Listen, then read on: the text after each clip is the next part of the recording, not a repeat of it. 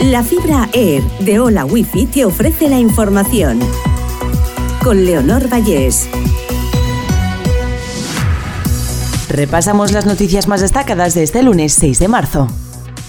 La Unión Europea financiará con mil millones de euros la compra conjunta de obuses para Ucrania. Los combates se intensifican en Bakhmut, casi cercada por Rusia, mientras la falta de acceso a la ciudad y los ataques constantes complican las evacuaciones.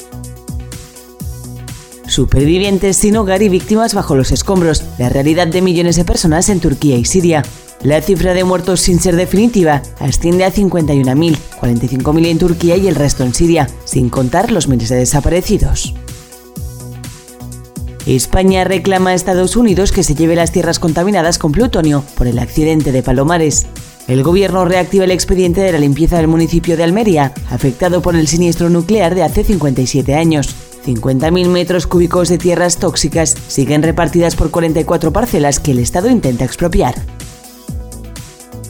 Varones del PP plantean a Fijo que considere votar no a la moción de censura de Vox. El líder del PP opta por la equidistancia ante la extrema derecha para no decepcionar a los votantes críticos con Sánchez ante el 28 de mayo.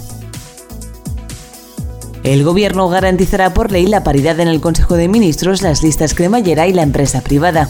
Aprobará el martes la ley de representación que afectará también a colegios profesionales y jurados de premios públicos.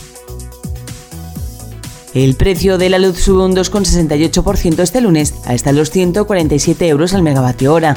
El precio mínimo se ha dado entre las 4 y las 5 de la madrugada, mientras que el máximo de 172 euros se registrará entre las 8 y las 9 de la noche.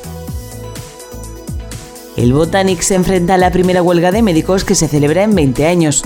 El conseller de Sanidad, Miguel Mínguez, no ha logrado el acuerdo con el sindicato de médicos para evitar los paros que este lunes arrancan en hospitales, centros de salud y de especialidades de la comunidad valenciana.